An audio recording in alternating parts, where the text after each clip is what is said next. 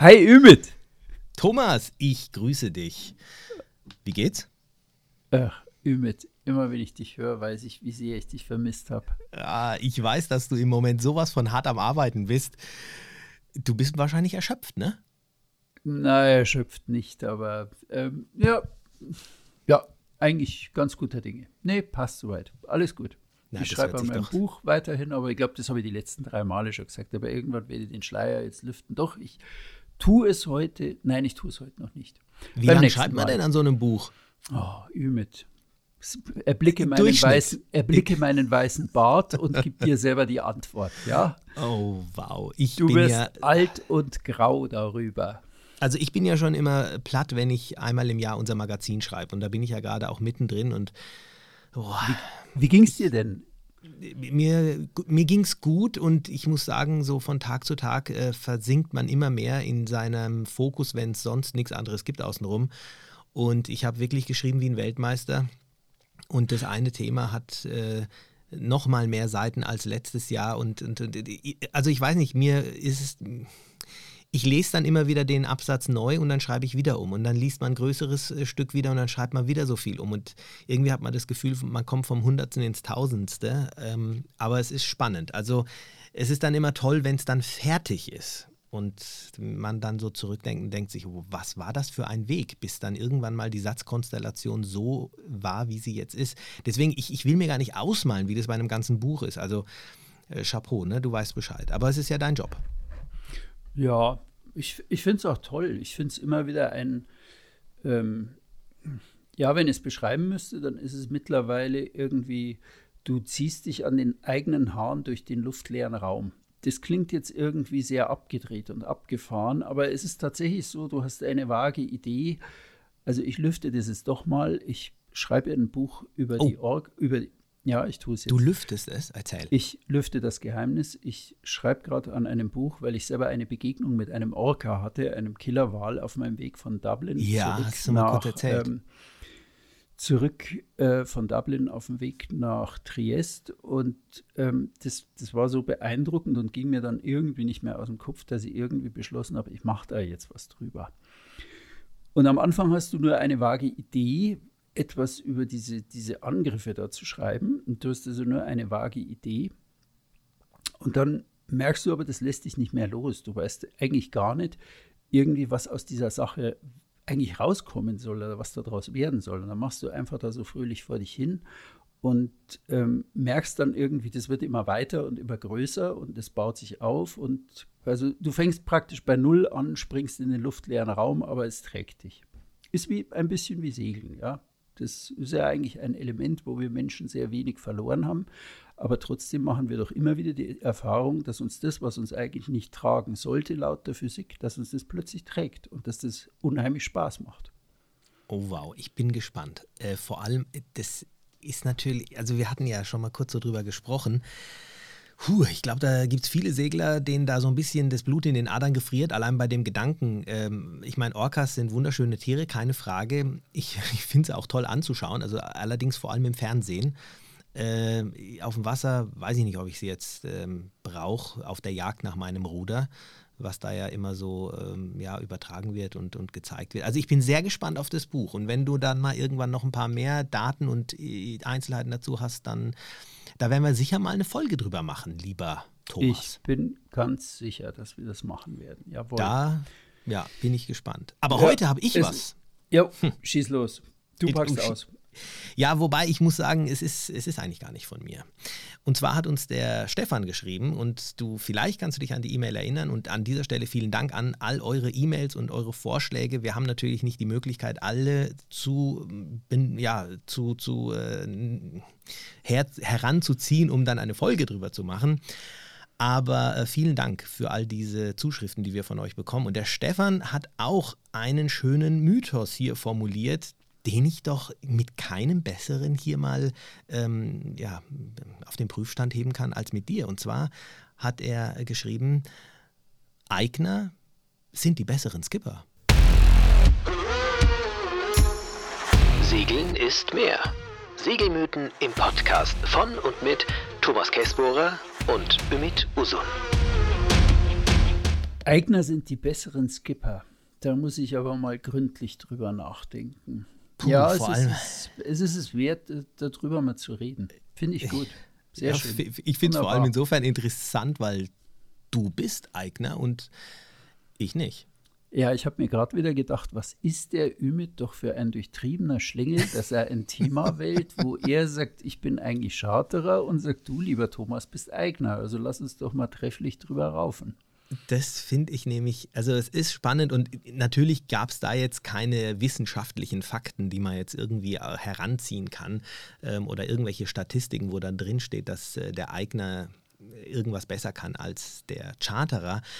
Aber es ist schon spannend, weil wir beide kennen das, glaube ich, auch, genauso wie unsere Zuhörer. Wenn man unterwegs ist und segelt, man erkennt die Eigner bzw. die Charterer, ich sag mal, spätestens auf den zweiten Blick.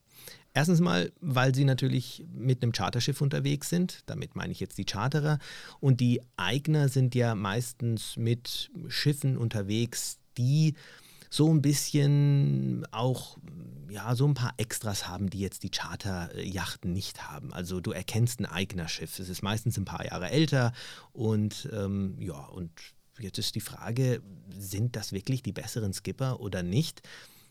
Was sagst du denn? Hast du da ad hoc eine Idee?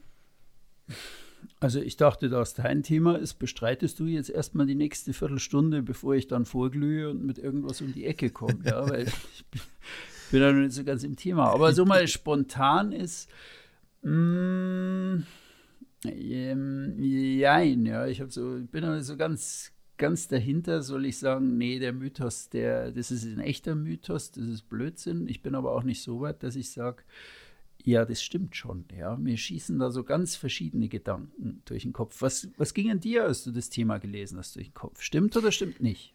Äh, es ist spannend, weil ich werde dir jetzt mal mit ein paar Argumenten kommen, die jetzt für zum Beispiel für den Charterer sprechen, an die die meisten nicht denken. Ich meine, sind wir mal ehrlich, wenn wir dieses Thema einfach mal so ja, aufs Tableau bringen, dann werden vielleicht die meisten denken, naja, klar ist der Eigner der bessere Skipper, weil ich meine, der hat ein eigenes Boot, der wird sich viel mehr damit auseinandersetzen, was definitiv für den Eigner spricht. Das heißt, er wird sein Boot besser kennen und höchstwahrscheinlich auch, also nicht, nicht zwingend, aber vielleicht auch öfter aufs Wasser kommen. Aber was sagst du dazu? Ein Charterer hat, ich sage jetzt mal, wahrscheinlich öfter verschiedene Yachten unter seinem Hintern. Das heißt, er wird dadurch, dass er sich immer wieder ein Boot mietet, ähm, in den Genuss kommen, auch mit verschiedenen Booten segeln zu müssen, was ja auch dazu beiträgt, dass man in gewisser Art und Weise ein bisschen besser wird, weil man einfach auch das Handling mit verschiedenen, mit verschiedenen Booten dadurch auch erlernt. Einmal hat er ein Lattengroß, einmal hat er ein Rollgroß, vielleicht hat er einmal ein Boot mit und einmal ein Boot ohne Bugstrahlruder. Dann hat er vielleicht mal ein größeres oder ein kleineres Boot und alle steuern sich oder lassen sich anders steuern. Das eine hat vielleicht mehr technische Hilfsmittel, das andere weniger. Vielleicht hat er sogar mal einmal ein Boot mit Pinne und einmal mit äh, Steuerrad. Sind doch alles Dinge, die dafür sprechen, dass er dadurch geübter wird, oder? Äh, ja, ich sinke so halb hin und halb bleibe ich stehen. Ähm, warum ich hinsinke, ist ja klar, so die Verschiedenheit der Boote, die ein Charterer da erlebt und mit denen er irgendwie zurechtkommen muss in dieser einen oder diesen zwei Charterwochen, ähm, der hat dann schon einen größeren Überblick. Aber da ist der Haken dann auch schon eingebaut in meinen letzten Satz. Es sind halt immer nur so ein oder zwei Wochen, die man sich damit beschäftigt. Ja, also man lernt vielleicht spezielle Aspekte eines Bootes wie, aha, die hat den äh, Radeffekt so rum und die andere hat ihn andersrum. Also man kriegt schon einen guten Überblick. Man kriegt vor allem, was ich immer wieder beneide, einen kurzen Überblick über die neueste Technik. Also Charterboote sind ja meistens eigentlich relativ neueren Datums und man kriegt so über Menüführungen, über ähm, Navigationssysteme, über neue Standdisplays, also am Ruderrad.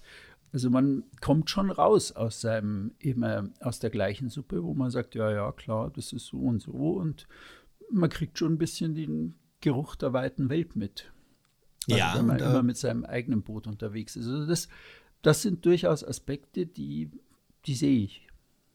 Ja, dann ich, ich äh, gehe gleich zum zweiten Punkt über, weil du auch gerade so die weite Welt gesagt hast. Das ist ja auch ein Punkt. Ich meine, klar, jemand, der so wie du äh, wirklich hier äh, solche Riesenrouten äh, macht und dann von Irland bis, äh, bis ähm, ja, nach, nach Kroatien und, und bis nach, äh, ja, oder, oder nach, bis nach Italien hochfährt, äh, ist eher die Ausnahme. Aber als Charterer habe ich natürlich auch meistens vielfältigere Revierkenntnisse, weil ich chartere, zumindest habe ich die Möglichkeit, einmal hier, dann dort. Dann bin ich im Winter in der Karibik und im Sommer bin ich dann halt wieder in Kroatien, vielleicht aber in Griechenland, ich könnte aber auch nach Italien, Sardinien, Türkei, Frankreich, Bretagne, ist ja groß. Und als Charterer bin ich ja nicht darauf festgelegt. Und das macht mich ja auch wiederum fitter in Bezug auf Segeln. Also Skipper-Fähigkeiten. Oder was sagst du? Mm, Ja, hat mir auch sehr geholfen. Die Vielfältigkeit am Anfang, vor allem um meine eigenen Reiseziele oder Interessen näher zu definieren. Also was interessiert mich jetzt als Segelrevier wirklich? Hm. Mit einem eigenen Boot braucht man halt da immer irgendwie länger. Es ist halt schneller at your fingertips, ja. Man kriegt schneller einen Eindruck. Also was, was reizt mich denn? Wo möchte ich denn jetzt sprichwörtlich meinen Anker fallen lassen? Das heißt, Mhm. eigentlich mich mehr damit beschäftigen. Das, ja, sehe ich, sehe ich durchaus. Ja, also es ist, äh, ich meine, man muss an dem Punkt wirklich auch noch mal eins vielleicht anmerken, nicht, also nicht alle Charterer nutzen das ja. Ich sage ja immer auch zu unseren Kunden, sage ich, Mensch, ähm, geh doch mal woanders segeln.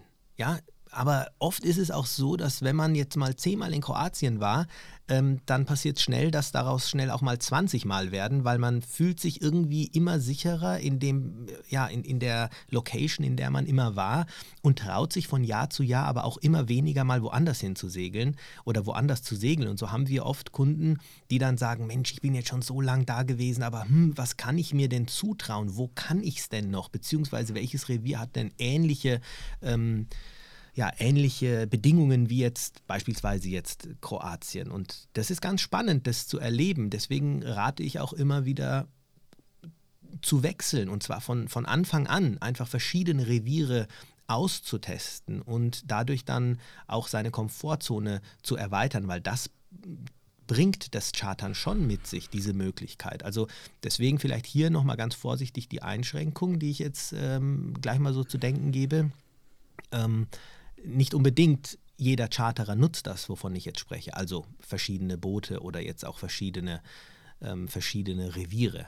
Was Und- würdest du denn Ja. sagen, ähm, wie viel Prozent wechseln die Reviere deiner Kunden und wie viele sagen, ach nö, ich habe meins gefunden, ich gehe jetzt nach Kroatien oder ich gehe nach Griechenland oder ich gehe in die Ostsee.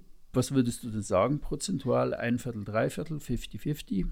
Sehr gute Frage, die ich insofern ähm, anders anpacken muss, weil es ist nicht die Frage, wie viel Prozent wechseln, sondern die Frage ist, wann sie wechseln. Irgendwann wechseln sie alle. Die, wenn das aber erst nach 20 Jahren ist, ist es schwierig. Dann fallen die meisten wieder zurück ins erste Revier. Und die, ich will nicht sagen die wenigsten, aber ja, vielleicht so 60 Prozent wechseln immer mal. Aber die restlichen 40 Prozent, die schießen sich schon ein auf so ein Revier und sagen, ja, da, da fühle ich mich ganz wohl und wechseln dann erst in fünf bis zehn Jahren, dass sie Das- dann mal das nächste Revier machen. Das finde ich jetzt interessant. Dass Ja, du also sagst, ja, ja, das, ist ja, das, das ist ja auch dieses Thema, ähm, was wir vor ein paar Podcasts halten, wie lang kann ich eigentlich segeln oder segeln im Alter? Ja. Wie sieht das aus? Den fand ich übrigens ziemlich gelungen im Nachhinein. Aber ich muss ihn nochmal anhören. Ähm, das ist nämlich genau das, was wir damals auch festgestellt haben. Ja, also der, der Wechsel im, im Alter fällt eigentlich dann später oder der Wechsel nach 20 Jahren fällt sch- schwerer als ein früher Wechsel. Und wenn du jetzt sagst, wechseln tun sie alle, aber manche tun es zu spät und fallen dann automatisch zurück wieder in ihr Stammrevier, wäre das eigentlich ein Argument, dass man sagt, nee, liebe Leute, wechselt wirklich, probiert früher mal was aus. Ja. Nee, es ist, es ist wirklich so. Also das äh, trägt auf jeden Fall dazu bei, dass dieser Mythos insofern einen Punkt auf den Charterer, also ein Strich für den Charterer, wenn er das eben umsetzt. Und das ist, ähm, das ist gar nicht so selbstverständlich. Aber das, aber, das, ja? das hätte ich wirklich nicht. Also hm, ich bringe da nochmal mein, meinen Einwand vom Anfang. Also man kann ja reisen auf, ich reduziere es jetzt mal, auf zwei grundsätzliche Arten.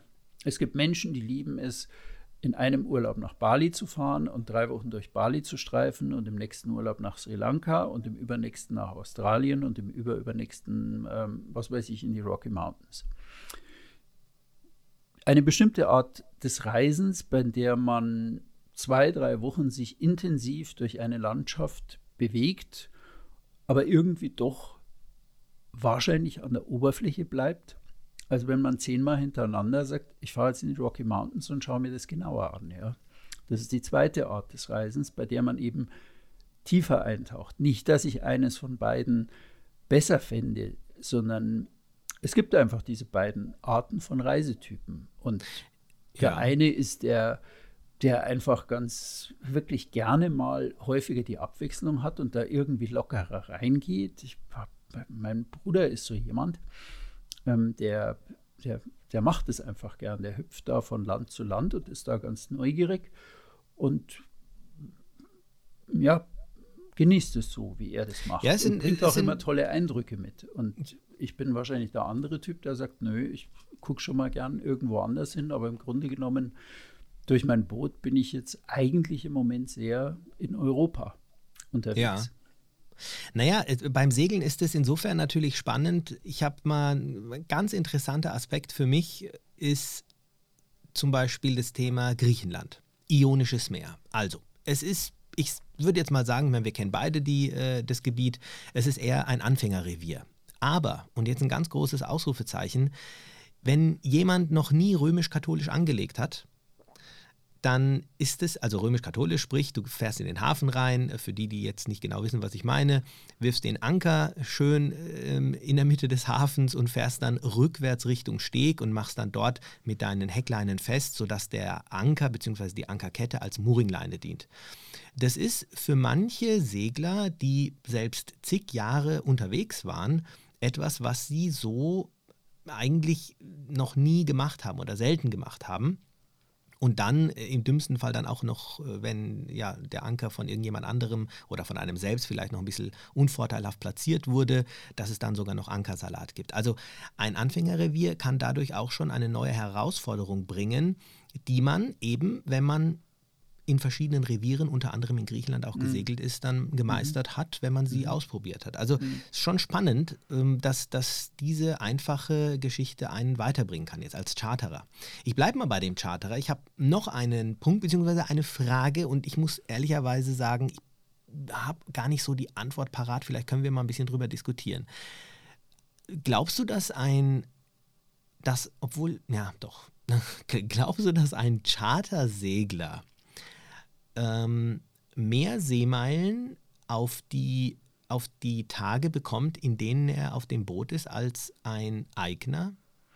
Also, um meine Frage zu verstehen, sagen wir mal, ich sage jetzt mal im Durchschnitt, der Chartersegler war jetzt in den letzten äh, fünf Jahren insgesamt acht Wochen auf dem Wasser und in diesen acht Wochen hat er Seemeilen X zurückgelegt. Ein Eigner, wie viel Seemeilen legt der in acht Wochen zurück? Weil der ist zwar öfter auf dem Wasser, aber segelt der auch so viel wie ein Chartersegler oder sagt er, oh, my home is my castle, ich bleibe jetzt mal drei Tage im Hafen? Mm, ich muss dir da ehrlich sagen, Ümit, das finde ich jetzt keine Frage. Denn es gibt Eigner, mm, die, die kommen eigentlich nie aus dem Hafen raus. Ja, das das ist einfach so, weil sie ihr Boot halt als Wochenendhaus benutzen oder irgendwie sagen, ach nee, meine Frau ist dann so, ja, so nach dem Grundsatz Happy Wife, Happy Life. Ähm, Mache ich nicht. Ist alles so gemütlich und alles so gut. Wir haben uns da so eingeschossen. Und es gibt Charterer, ich weiß, als ich die ersten Male geschartert habe, das mussten gerade die Seemeilen ja her. Ja, man ist meilengierig, man will da zurücklegen, man will was sehen, man will die ganzen 14 Tage oder drei Wochen von A bis Z segelnd auskosten. Also das, das gibt es bei beiden Seiten, ja. Und wenn ich aber jetzt ähm, mit einem Freund zusammen segle und wir segeln da die europäische Westküste runter und du hast jetzt stabilen Nordwest und kannst da drei Tage am Stück fetzen, dann, dann fährst du das halt, ja. Also ja, es ist da aber ich, es ist, ist Eigner genau oder Charterer, das, da drehe ich die Hand nicht um. Da, dafür sind, also eine grundsätzliche Erfahrung, die ich ja auch mal anbringen will, Thema steile These. Ähm, Segler sind ja so verschiedene Typen. Ja, also ich behaupte immer zwei Segler, die nebeneinander sich zufällig begegnen und kennenlernen, wenn es nicht gerade im Hafen, sondern irgendwo auf neutralem Grund, zum Beispiel auf irgendeinem Stammtisch ist oder bei irgendeiner Gelegenheit. Die, die müssen nicht unbedingt was einander zu sagen haben. Ja, ein guter Freund von mir war Regattasegler. Wir haben miteinander über alles Mögliche geredet, aber nie über Segeln. Einfach weil ich nicht verstanden habe, was der daran findet, wenn er jetzt im April auf den Carnati Cup geht. Ver verstand ich nicht, ja. Und er also, verstand also, aber wieder Thomas, das nicht. ist, das ist frei. Das ist ein, ein, cooles Thema. Das müssen wir uns merken. Ich äh, finde es gar nicht so verkehrt. So äh, von wegen, alle Segler ticken gleich. Äh, nein, nein, nein, nein, nein. nein. Oh, das ist doch auch ein ganz, Segler. Ihr nee, versteht euch. Nein, nein, ähm, ganz, die Regatta-Segler sind ganz verschieden. Dann so, so Langfahrt-Heinis, die so. Ja, aber sag mal, die Eigner, sind die nicht ein bisschen. Also, ich, so, je mehr ich drüber nachdenke, glaube ich, dass das, was du jetzt am Anfang gesagt hast, dass der Charterer, dass die meisten Charterer, statistisch gesehen jetzt einfach mal, aus ihrer Woche versuchen, so viel, eher mehr Seemeilen rauszuholen, als jetzt ein Eigner jetzt mal grundsätzlich gesehen. Natürlich, wenn er irgendwo eine Überfahrt macht, ist es klar, aber würde ansonsten. Ich, würde ich mit, muss ich gleich in die Parade fahren, würde ich auch nicht sehen. Wenn es zwei Familien Aha. sind mit je drei Kindern an Bord, dann sagen die, wir machen jetzt mehr Badesegeln und Buchteln von Bucht zu Bucht.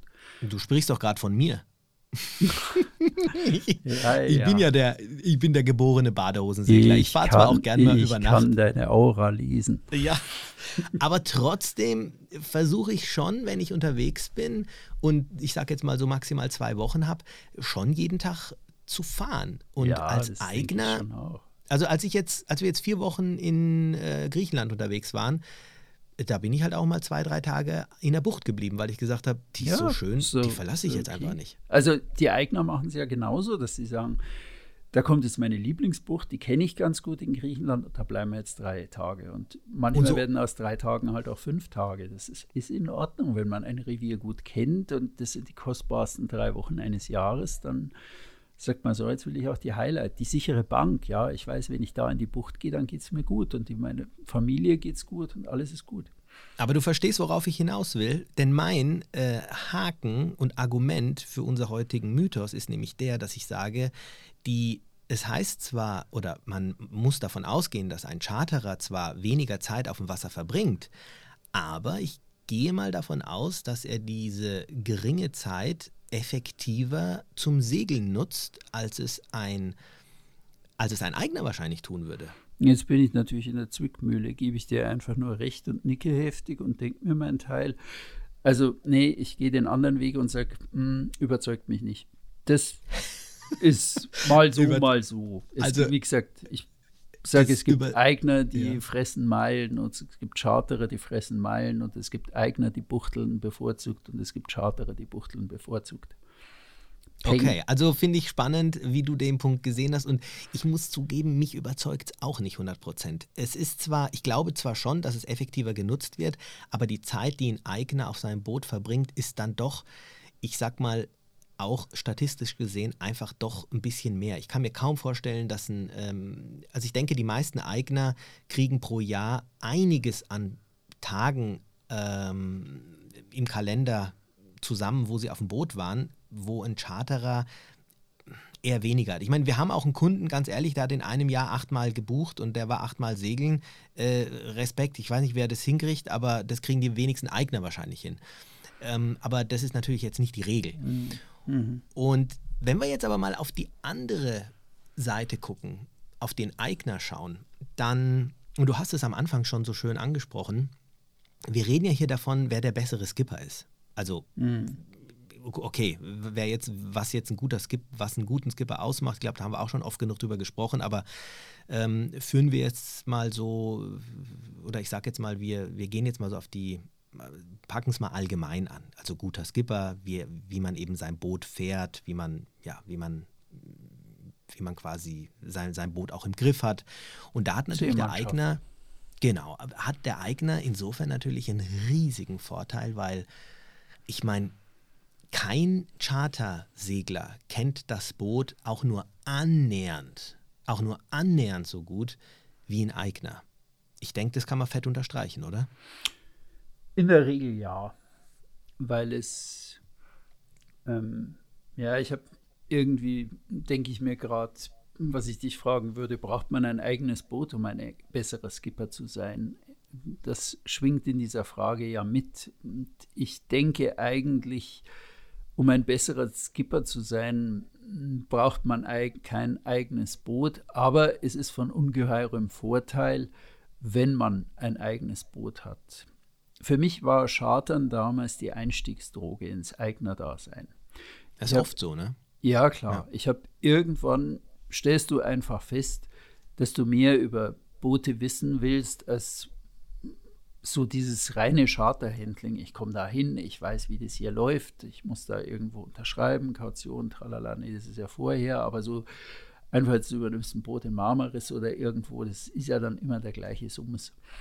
Und ähm, wusste dann irgendwie, dass ich, dass ich eigentlich mehr wissen will. Und der Moment war vielleicht der, als ich äh, in der Karibik war und da war dann irgendwo klemmte das Roll groß und auf dem Boot war natürlich wieder das optimale Werkzeug. Das bestand aus einem rostigen Hammer, einem abgebrochenen Schraubenzieher und einer alten Zange. Und das ist schon eine ganz gute Schule, eigentlich da jetzt irgendwo in diesem Mast da rumfummeln, während man in der Bucht ankert und sagen, also wenn ich es jetzt vermassel, dann wird es hier richtig blöd, weil dann müssen wir nur noch Motoren. Und ich habe aber irgendwann gemerkt, ich bin da sehr, sehr neugierig und mache dann da so rum und mich interessiert es jetzt mehr, was da so hinter dieser Bootstechnik steckt. Und das ist der Punkt, an dem du natürlich tatsächlich recht hast.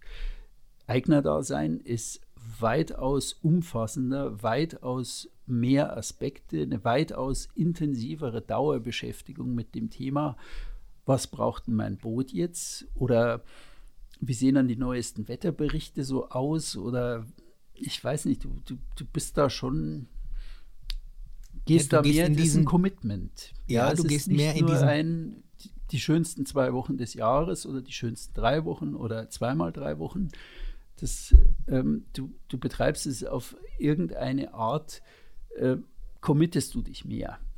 Ja, und du gehst in diesen Deep Dive, habe ich so das Gefühl immer. Also du ja. gehst wirklich in das Detail und du, ja. du musst dich ja damit auseinandersetzen, ja. Also du rufst nicht den, den, den Vercharterer an und sagst, du, äh, hier ist ein kleines Problem, sondern du bist auf dich allein gestellt. Und bevor du irgendeinen Techniker irgendwie an Land ziehst, der dann Geld kostet, wirst du dich selbst damit auseinandersetzen mhm. und, und schrauben und machen und tun. Ich denke mal, das, äh, das ist schon etwas, was auch zu einem guten Skipper dazugehört. Aber es gibt noch etwas, was damit in Verbindung steht, beziehungsweise hilf mir und sag mir, ob das äh, der Wahrheit entspricht.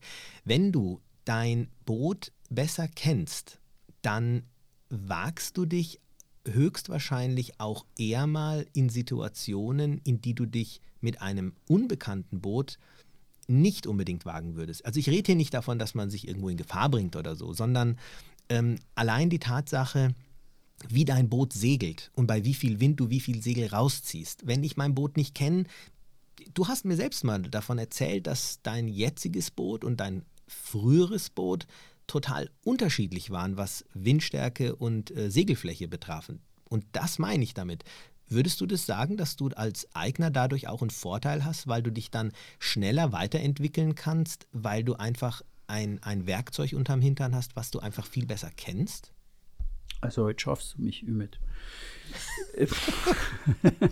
es, ja, es hat keiner gesagt, dass es einfach wird. Äh, ja, genau.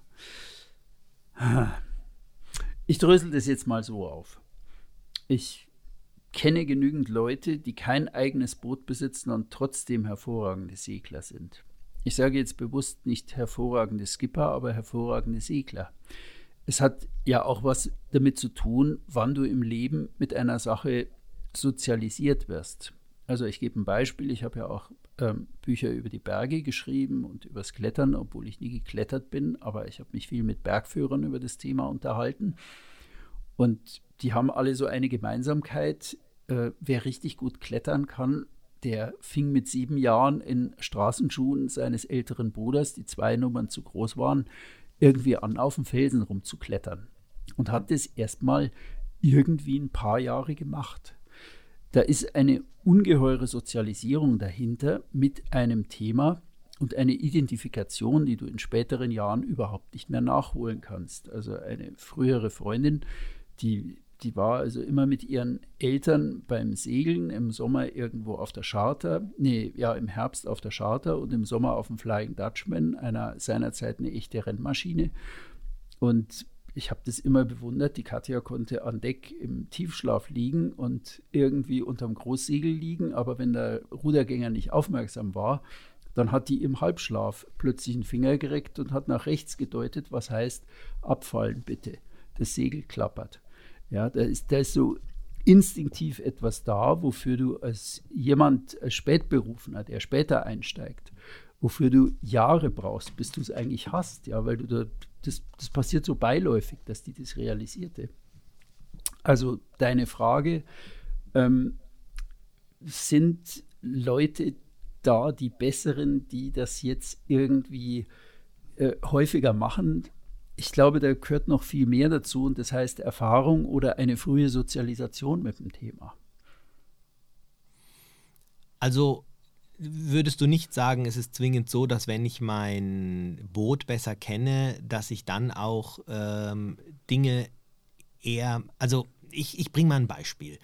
Ähm, der Anker hält nicht und du bist in einer Situation, wo du entscheiden musst, fahre ich jetzt lieber raus, weil es sicherer ist oder ja, oder, oder verlasse ich jetzt einfach das Boot und sage, naja gut, wenn es kaputt geht, geht es kaputt so ungefähr ähm, jemand, der sein Boot in- und auswendig kennt und sagt, ich weiß genau, wie unter diesen Ver Verhältnissen mein Boot äh, funktioniert, ähm, oder zum Beispiel ist der Wind wird stärker und äh, dass du da dann vielleicht einfach dein Boot besser kennst in den Bedingungen, dass du dich da dann eher traust, weil du dir einfach sicher bist, weil, weil, weil, du die, weil du das Boot kennst, als wenn du jetzt auf einem frischen Boot wärst, wo du sagst, boah, ich weiß nicht, es ist jetzt das erste Mal ein Doppelruder und kein einfaches Ruder, ich habe das erste Mal eine Rollgroß statt einem Lattengroß und wer weiß, wie, ich, äh, wie das Boot bei diesen Bedingungen äh, funktioniert, ich lasse mal lieber die Finger davon. Das ist so der springende Punkt, wo ich denke, würdest du würdest du auf deinem Boot manche Dinge machen, wo du sagst, okay, wenn es ein Charterboot wäre, mache ich es nicht, weil ich einfach nicht genau das Handling kenne von dem Boot? Ja, das ist sicher richtig. Das gilt auch für vieles. Aber entscheidend ist ja doch die Situation. Also ja. wenn du jetzt sagst, okay, ich bin in einer Bucht und mich treibt es jetzt Richtung Felsen und du hast vielleicht in deinem Leben, in einem langen Seglerleben schon drei bis vier bis fünf Mal erlebt, wie jemand diese Situation gemeistert hat dann musst du nicht mehr unbedingt Eigner sein, um diese Situation zu meistern. Es ist nützlich, wenn du dein Boot in der Situation etwas besser kennst, aber wenn du eigentlich vier, fünf Mal schon die Situation erlebt hast und vielleicht zum ersten Mal mit deinem Vater, als du acht oder zehn Jahre dabei war, alt warst und dabei warst, dann hast du halt schon gesehen, wie die Leute reagieren, ja. Also du, du hast so, so diese Situation kannst du einordnen. Und ja. wenn du jetzt ein Eigner bist, ein frisch gebackener, der diese Situation zum ersten Mal erlebt, da hilft ihm die Kenntnis seines Boots gar nicht, sondern er wird dastehen und sagen, oh, was mache ich jetzt? Ja. Mhm. Also ja, ich äh, bin da bei dir. Ich muss ganz ehrlich sagen, ich bin da total bei dir. Es hört, ich habe das so formuliert, dass ähm, ich glaube, man auch schnell in die Falle tappen kann und sagen kann, ja, stimmt, auf jeden Fall. Ähm, du entwickelst dich weiter, weil du dich mehrere Sachen traust. Nee, als ich denke, ebenso als Charterer ähm, wächst du mit den Herausforderungen, mit den Situationen, die eben dann irgendwo mit der Zeit dann auch ähm, passieren und das, deswegen musst du nicht unbedingt das Boot in- und auswendig kennen, um, äh, um dann manche Situationen um, dich an, man, an manche Situation, Situationen heranzuwagen. Es ist von Vorteil.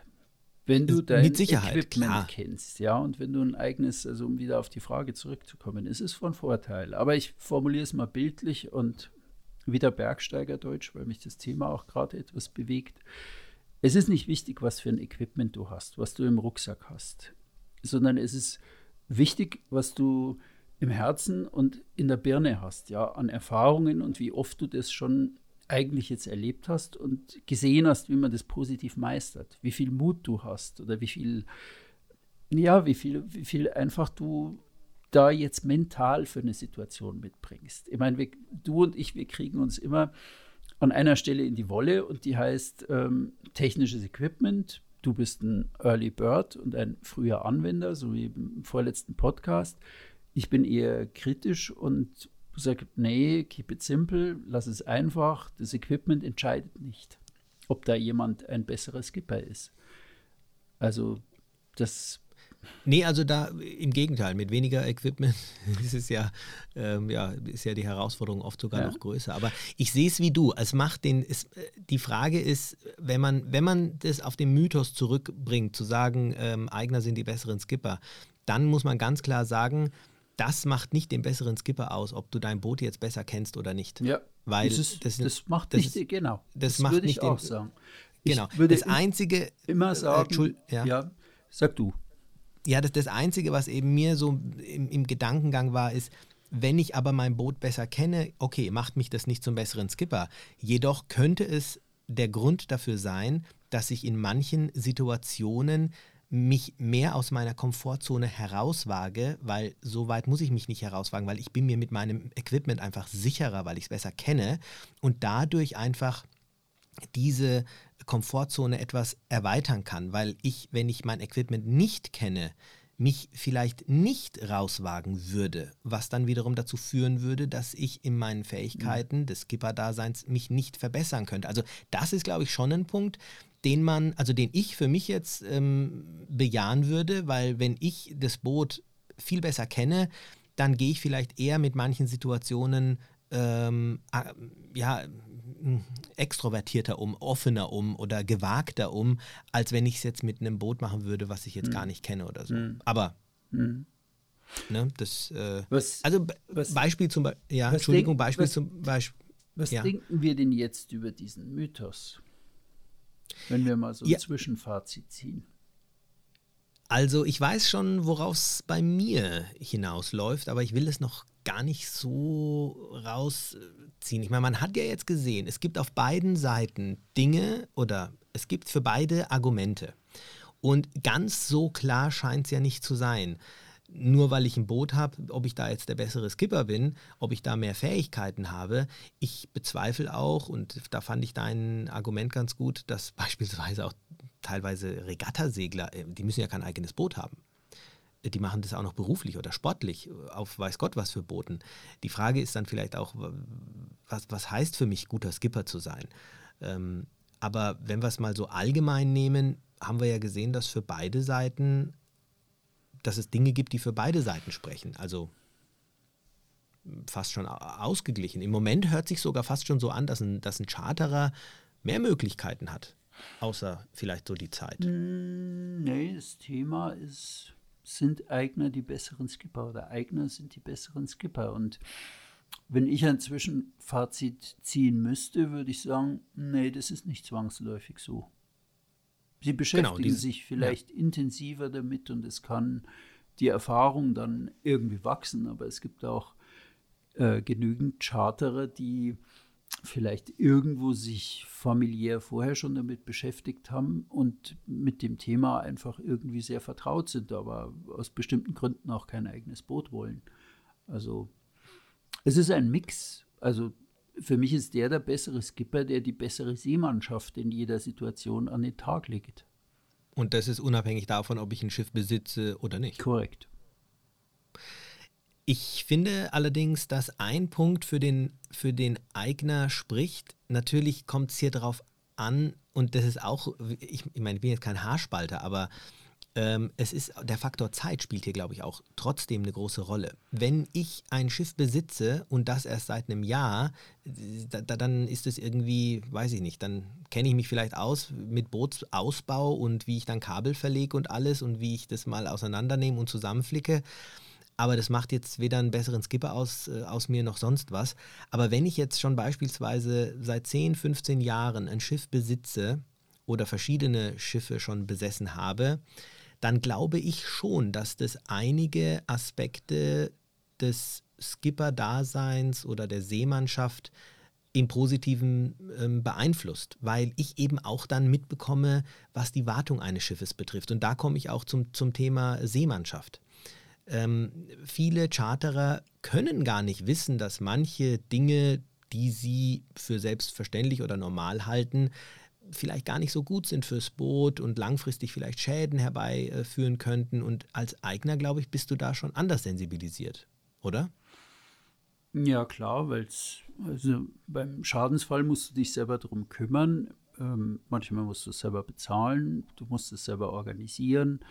Als Charterer gibst du halt meistens einfach den Schlüsselsack ab und sagst, ja, da ist das und das passiert und entweder es gibt Ärger oder nicht. Klar, da bist du dann auch irgendwo im, in der Verpflichtung. Aber ähm, ich bin. Ja, auch so, auch so Sachen so wie, wie zum Beispiel mal nach dem Öl schauen viele, viele, viele Chartergäste, die eine Woche auf dem Wasser sind, die, die, müssen eigentlich gar nicht mehr nach dem Öl schauen, weil bevor sie auslaufen, wird gecheckt und wenn sie dann wieder zurückkommen, äh, dann ist gerade mal, ne, dann, dann, dann haben sie gerade mal ja, ein paar Seemeilen äh, mit dem Motor ähm, äh, gehabt und, und da haben sie auch nicht nachgeschaut. In der Bilge nach dem Wasser schauen und ähm, Splinte checken. Ich, würde ich, als erstes würde ich aufs Schiff gehen, glaube ich, würde ich nach dem Motor gucken. Jana, siehst du, du bist also, ein Eigner. Ja, du bist ein Eigner. Klar, weil der, der muss funktionieren. Also ist der sauber, aber einfach so, um die, die Pflege, den Pflegezustand einer Charterjacht auch zu beurteilen. Ja, aber du, okay, vielleicht am Anfang. Nee, haben aber, sich die bemüht, haben die die Bilge sauber gemacht? Ist das Öl ja, aber, sauber aber, nachgefüllt oder fahre ich da mit einem halbleeren Ölstand raus? Aber du guckst ja auch nach all, alle paar Tage nach. Und das macht, glaube ich, der Charterer nicht. Ich meine, der guckt natürlich, wenn du das Schiff übernimmst, dann im, im, ähm, im Rahmen des Check-ins sollte man das sowieso machen. Und oft ist es auch so, dass der Vercharterer das dann auch dem Kunden zeigt. Aber ähm, während des Turns machen das die, ich würde jetzt mal vorsichtig, ich will jetzt nicht sagen die wenigsten, aber ich bin mir ziemlich sicher, das äh, machen nicht viele. Aber als Ganz Eigner, glaube ich, so, machst du das. Ja, klar, so notorisch wie ich. Ich gucke auf langen Tagesschlägen, gucke ich dreimal nach meinem Motor am Tag. Hast du das als Charterer auch gemacht? Mm, ja, schon immer. Weil ich, okay. weil ich eher so, mm, mm, ja, wie soll ich sagen, ich, ich wollte einfach wissen, was, was ist da, ja, wie heiß wird der und was ist da, läuft der. Also einmal am Tag habe ich bestimmt immer geguckt und habe auch einmal am Tag schon meinen Ölstand kontrolliert. Ich bin da notorisch. Und glaubst du, dass man als Eigner auch ein bisschen materialschonender unterwegs ist. Ja, und schon. Also, also das denke ich auch. Und das ist gar nicht böswillig gemeint. Ich meine, ich bin selber Charterer. Aber ich denke einfach, dass wenn man eben, und das habe ich vorher gemeint, wenn man weiß, wie der, also was ein Boot wirklich so an Wartung ähm, pro Jahr hat, was da gemacht werden muss, dann passe ich da vielleicht in manchen Dingen anders auf oder gehe anders damit um, weil ich einfach weiß, was es vielleicht äh, bezweckt. Ja, also wenn ich ein dickes, fettes Dinky habe, ähm, dann ziehe ich das vielleicht nicht hinterher, weil, weil sonst irgendwann mal diese die, die Verleimung, ja. ne, die, die, Leine durchscheuert oder, oder der Ring am Dinky dann mhm. abgeht. Und mhm. äh, das sind einfach solche Sachen, äh, wo man dann vielleicht ja, drauf achtet. Das ist, ne? das ist einfach Unerfahrenheit. Das meine ich ja. Diese Sozialisierung mit dem Thema, die ist vielleicht nicht da. Und ähm, es ist ja das große Versprechen unserer Gesellschaft, dass du heutzutage eigentlich alles machen kannst, äh, ob mit Ahnung oder ob ohne Erfahrung, ist es egal, du kannst es machen und es wird super werden. Also das ist ja das große Versprechen, was über allem liegt. Und das ja. geht ja auch so und so lang und so und so oft gut. Und geht ja auch in Ordnung. Aber mh, hm, ja. Also ich jetzt wage ich mich auch ähm, zu einem zu einem Fazit, also zu meinem Fazit, was ähnlich ist wie, wie deins, wo du sagst, es ist nicht zwingend äh, richtig. Also ich, ich sehe es ich genauso. Also Eigner sind die besseren Skipper, stimmt definitiv nicht. Das ist das, was ich sage. Ähm, ich werde nicht zu einem besseren Segler, nur weil ich ein eigenes Boot habe. Aber, und das ist meiner Meinung nach auch, auch Fakt, man wird, wenn man ein eigenes Boot hat, in manchen Kategorien kann man es vielleicht nennen, also wie, wie, ja, wie, wie man zum Beispiel eben, ob das, also wie man nicht, nicht wie man ein Schiff repariert, sondern ähm, ein, ein, Schiff einfach zu kennen. Man, man wird in manchen Kategorien einfach besser. Jetzt habe ich mich so oft versprochen, das ist ja unfassbar. Ich glaube, ich muss mal wieder meine Zunge ein bisschen locker machen. Also du, versteh, du mhm. verstehst, was ich meine. Mhm. Ähm, als Eigner kenne ich einfach mein Boot besser und das ist ja auch ein, ein, ein, Punkt, den man als Skipper irgendwie können sollte. Man sollte sein Boot kennen und das kriegt ein Charterer mit Sicherheit nicht so gut hin. Und ansonsten bin ich der Meinung, dass, äh, dass Skipperfertigkeiten definitiv nichts damit zu tun haben, ob ich jetzt ein eigenes Boot habe oder nicht. Und meiner Meinung nach, ab einem gewissen Zeitpunkt hat es auch nichts mehr damit zu tun, wie oft ich auf dem Wasser bin. Irgendwann ist es dann diese Charakter, diese Einstellungsfrage. Mhm. Ja, auf alle Aber das Fälle. ist das, was du auch gesagt hast, ne? Ja, auf alle Fälle. Aber ich glaube, es gibt einen Aspekt, den haben wir vielleicht noch nicht gesehen. Hm, wir haben, oder du hast das Thema formuliert, Eigner sind die besseren Skipper. Man könnte es ja auch formulieren mit, oh je, das ist ja wieder ein Charterer. Ja? Also was die, die Eigner so öfter denken, ja. wenn sie irgendwo sind oder wenn sie in ihrem Heimathafen sind und der, die Charterer und die Eigner sind dann gemischt und dann haben die äh, Eigner natürlich schon immer Sorge, dass die Charterer halt beim Einparken da jetzt wieder was zusammenschrammeln, ja, oder irgendwas zu Schrott fahren und kommen dann irgendwo zwei Wochen später zu ihrem Boot. Also ich weiß, dass da sind die einfach allergisch. Deswegen ist es eigentlich meistens besser, wenn so Charterbereich getrennt ist und Eignerbereich getrennt ist. Also dieses, du hättest das Thema heute auch anders formulieren können und schreiben können, naja, also um Himmels Willen nicht schon wieder ein Charterer, ja. Oder ich gucke halt dann manchmal. Ich verstehe genau, ich, was du meinst. Ich gucke halt dann manchmal auch, also wenn ich, wenn ich irgendwo in der Bucht bin und da kommt ein neues Schiff rein und ähm, wie ankert der jetzt, ja? Das ist wie eine persönliche Handschrift. Und du siehst ja, dann, ist es umsichtig, manchmal sieht ein Manöver sau blöd aus und ist aber sehr durchdacht umgesetzt. Ja. Und manchmal siehst du halt schon am Anfang, ja, rauscht in die Bucht, lässt einen Anker fallen und fertig, der hält und zack. Ja, und ich denke, um Himmels Willen, lass bloß keine Welle von der Fähre jetzt kommen, weil dann mhm. rauscht der einfach zehn Meter nochmal nach hinten, ja. Ja, das ist, aber ich finde, das ist ganz, ganz interessant, was du gerade sagst. Und an dieser Stelle muss sich jeder Eigner dann aber schon an der Nase ziehen und sagen, hey, stopp mal, Moment mal. Ähm, das heißt noch lange nicht, dass das ein unfähiger Segler ist. Vielleicht ist er die letzten zehn Jahre in der Bretagne gesegelt oder im Solent oder in, verstehst du, in ganz anderen Revieren, wo ich mich nicht auskennen würde. Die meisten Eigner, die ähm, irgendwo unterwegs sind, sind, sind fast ausschließlich dort unterwegs. Also jetzt nicht immer, ich will das jetzt nicht über einen Kamm scheren. Und dann glaube ich schon, dass es so, wie du jetzt gesagt hast, kommt, oh je, jetzt kommt schon wieder ein Charterer, die haben ja keine Ahnung. Ich glaube nicht, dass das stimmt. Es kann eben aber auch sein, dass der Charterer äh, das erste Mal in, einer solchen, äh, in einem solchen Revier ist und sich auch sowohl an das Boot tasten muss, äh, als auch an diese, an diese Art und Weise, wie dort beispielsweise festgemacht wird. Mit Landleine hm, gibt es viele Segler, die segeln viele Jahre schon und haben also, noch nie mit einer Landleine festgemacht. Ja, klar, römisch-katholisch. Nein, ich meine prinzipiell so ich komme in eine Bucht und ich ankere. Wie lasse ich meinen Anker fallen? Wie setze ich meinen Anker? Wie umsichtig mache ich das? Ja, okay. Es spielt keine Rolle, ob es im Solent oder auf Ithaki ist. Also es gibt Regeln und das wird hier wie dort eigentlich gleich gemacht. Also ob, ich, hab, ob jetzt jemand nicht weiß, wie man römisch-katholisch anlegt, da würde ich jetzt keinen dafür verurteilen. Ja, also ich habe das Manöver selber oft genug vermasselt und tue das heute noch manchmal. Und ja, aber du hast recht. Du hast, selbst, du hast, du hast schon recht. Selbst dann gibt es einen Unterschied, wie verhält sich jemand, wenn er einen Fehler macht. Ja. Richtig. Also ja, auch da versucht, ein guter Skipper. Ein guter, genau. ein guter Skipper wird es vorsichtig versuchen und nicht mit Gewalt, ja, und sagen, okay, jetzt muss ich da aber mit mit Gewalt da rein, ja, und mit viel Speed und mit irgendwo halt irgendwas erzwingen, ja, sondern ist immer so anliegen, das Manöver, dass es halt abzubrechen ist irgendwo im richtigen mhm. Moment und kein Schaden entsteht. Nee, es ist, äh, es ist lustig. Ich habe äh, beim Segeln jetzt diesen Sommer auch einen gesehen, äh, also ein Boot gesehen, da, da ist mir wirklich nichts mehr eingefallen. Ist auch in die, zum Glück war es eine riesige Bucht und hat den Anker fallen lassen. Und das ist jetzt kein Witz. Der Anker hat den Boden berührt. Also ich schätze mal, das maximal drei Meter, also keine fünf Meter mhm. Ankerkette ja, auf dem Boden gelassen. Ja. Weder Rückwärtsgang, ja. der hat einfach den Anker fallen lassen. Mhm. Da war kein Wind, keine, okay. Mhm. Und dann den Motor ausgemacht. Ja, ja klar. Ist der typische Badestopp, der führt zu Bruch.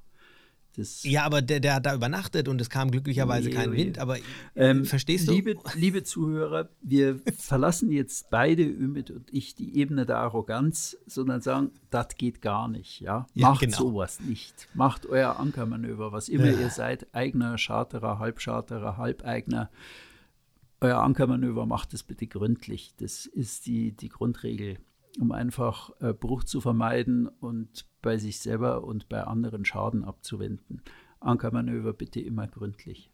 Da bin ich ganz streng und unnachgiebig. Ich weiß. Da haben wir ja mal eine schöne, eine schöne Folge gemacht, haben du Anker-Nerd. Ja, haben wir. Ja. ja, aber ich glaube, dann sind wir dem Mythos doch insofern auf die Schliche gekommen oder haben ihn zumindest, was unsere Einstellung dazu ist, äh, gelöst, dass wir sagen, das stimmt grundsätzlich überhaupt nicht und es gibt zwar ein paar Punkte, wo der Charterer wirklich ein paar Vorteile sich erarbeiten kann, wenn er sie entsprechend nutzt, sprich verschiedene Reviere absegeln, ähm, verschiedene Boote ähm, absegeln. Und der Eigner aber natürlich aufgrund seiner Erfahrung im Deep Dive in den Details, was sein Boot betrifft und natürlich auch die Zeit, die er zur Verfügung hat und natürlich auch die Pflicht, die er als Eigner hat, sich mit seinem Boot auseinanderzusetzen. Ich denke, das sind fast schon ausgeglichene, ausgeglichene Punkte, die, wenn entsprechend genutzt werden, ähm, dich in deiner Skipper-Entwicklung auf jeden Fall immer weiter nach vorne bringen können. Und ob jetzt der eine die Nase vorn hat oder der andere, ja, das, das ist dann individuell, oder? Was meinst du? Ja, genau so. Es ist doof, Puh. auf Anhieb zu sagen, ach nee, ist ein Charterer, das ist doof.